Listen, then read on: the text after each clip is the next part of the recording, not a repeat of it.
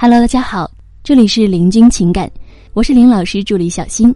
如果您有情感问题，可以加我们老师微信：八七三零九五幺二九，八七三零九五幺二九。好的，我们今天来讲一个新的知识点，关于男女博弈层面的技巧——讨价还价理论。通过使用内部刺激和外部刺激这两大刺激点，制造危机感，达成让男人越来越爱你的目的。一个理论，讨价还价理论。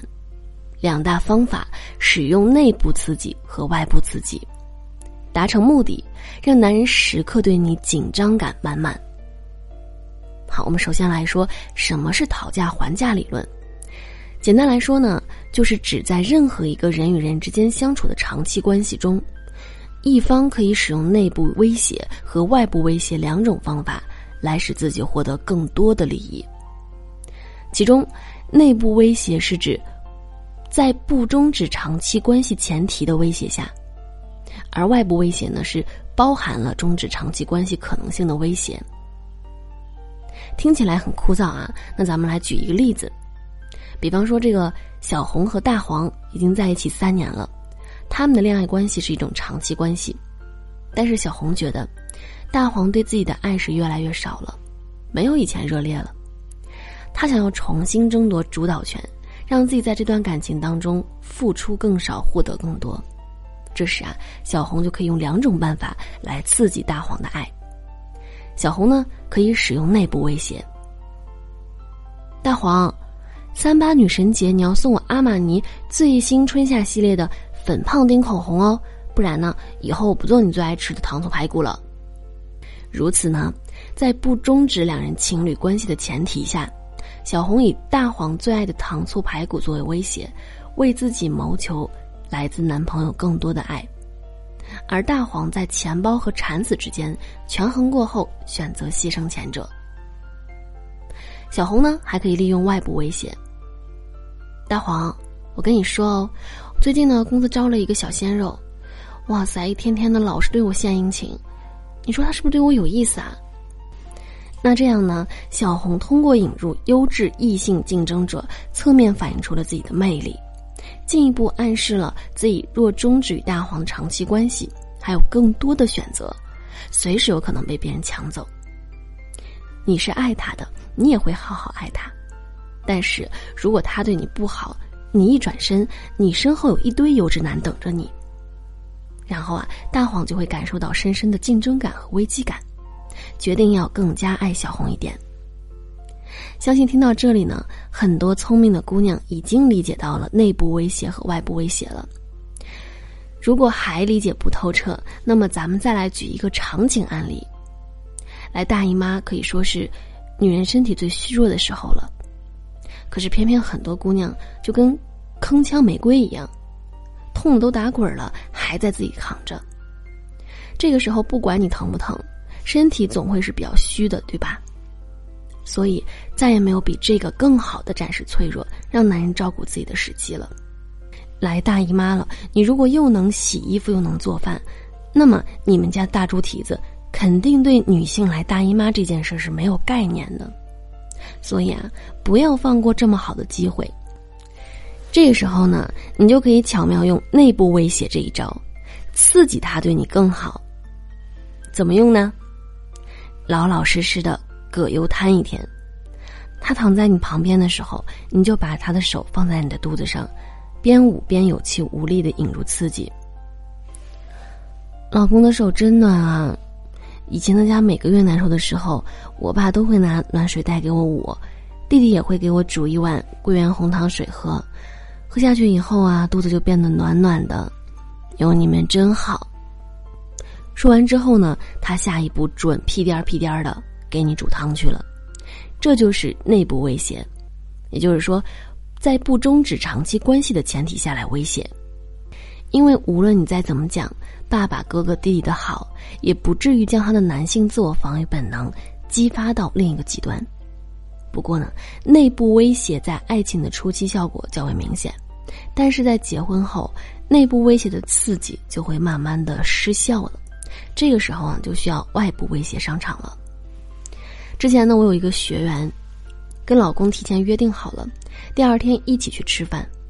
学员打扮的美美的，然后如约而至，结果啊，比预定时间超出了半个小时，老公还没出现。